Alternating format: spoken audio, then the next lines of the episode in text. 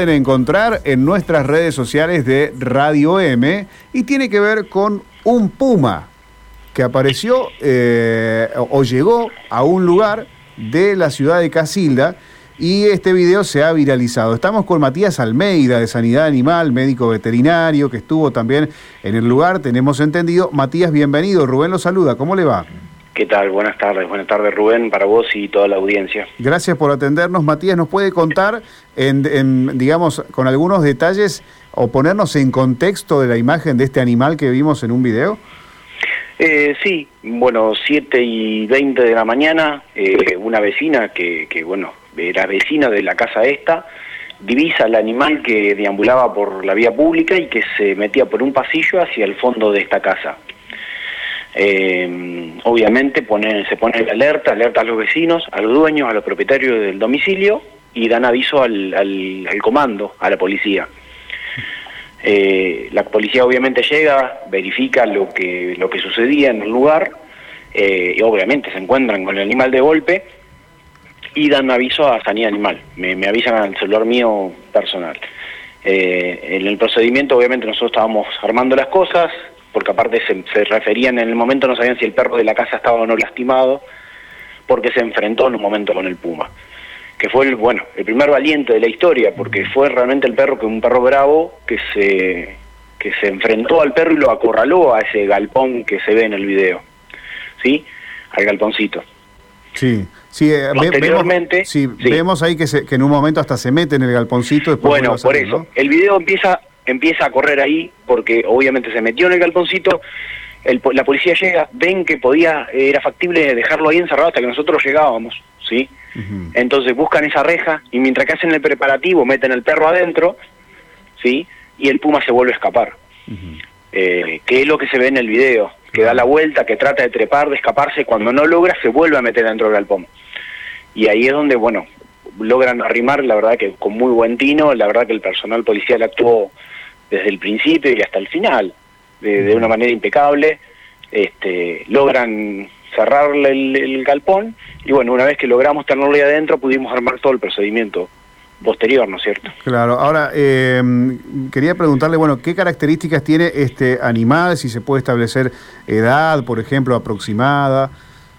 Mira, era una hembra, era una hembra adulta, pero de edad joven. No pudimos, no hicimos maniobras para reducirla, porque obviamente después de que estaba en el galpón y empezamos a idear qué era lo, cotidiano. Nosotros ya tuvimos una alerta de puma hace un año, en donde no logramos nosotros divisar al animal cuando llegamos, pero sí los propietarios del domicilio y el perro estaba completamente lastimado, eh, le había pegado, lo había abierto en, en un flanco, tuve que suturarlo, entonces ya teníamos un poco el procedimiento que se, que se hace, que obviamente es distinto a lo cotidiano que uno sufre, ¿no? Como alerta.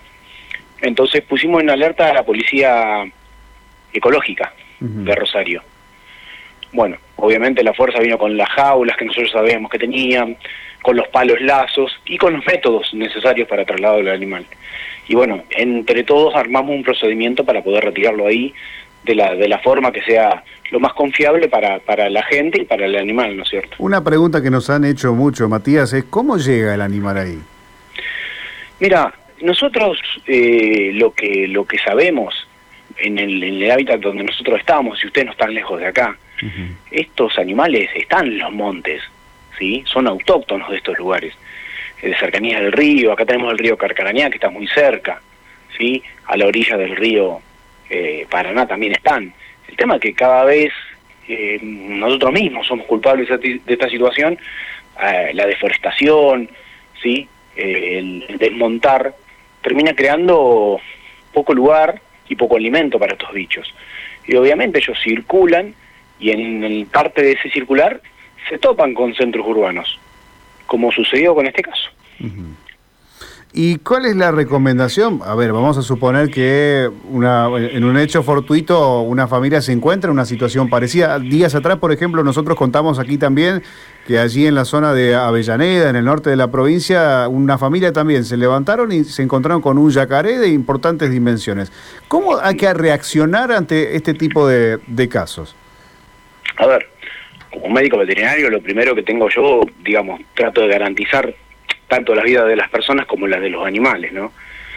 Eh, obviamente que lo que yo les recomiendo a, la gente es que, a ver, que, que prenda la alerta, que dé aviso y traten de no involucrarse en la situación.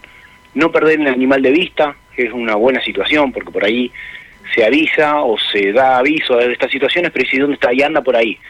Si alguien lo queda observando, a veces los animales buscan guarecerse en algún galponcito, como sucedió en este caso, y es factible de poder retirarlo rápidamente al lugar. Esto se resolvió en una mañana, ¿sí?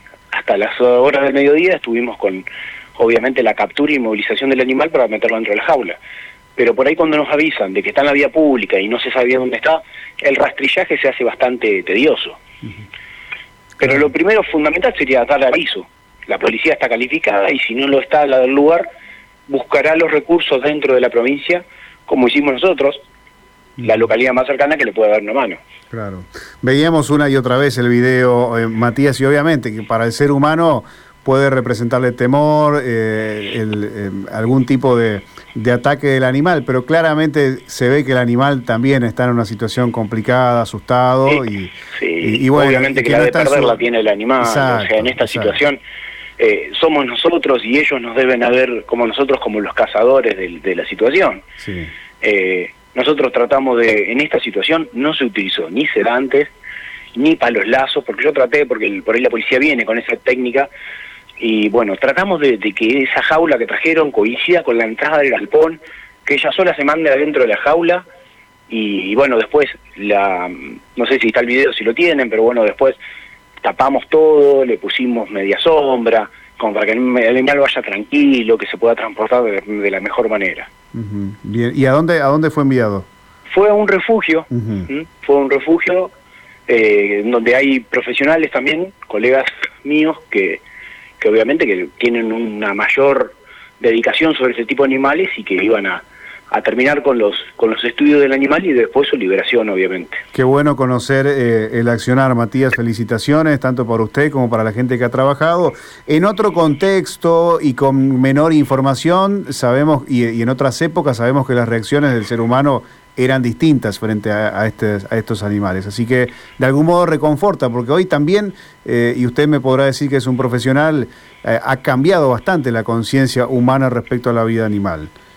Y, en ese sentido tiene que ir todo, o sea, eh, tenemos que entender que a veces uno trabaja a diario con reclamos de, perros que lo llaman agresivos o animales que, que, equinos que se sueltan en la vía pública o en la ruta y pueden causar un accidente, pero son víctimas de la situación los animales.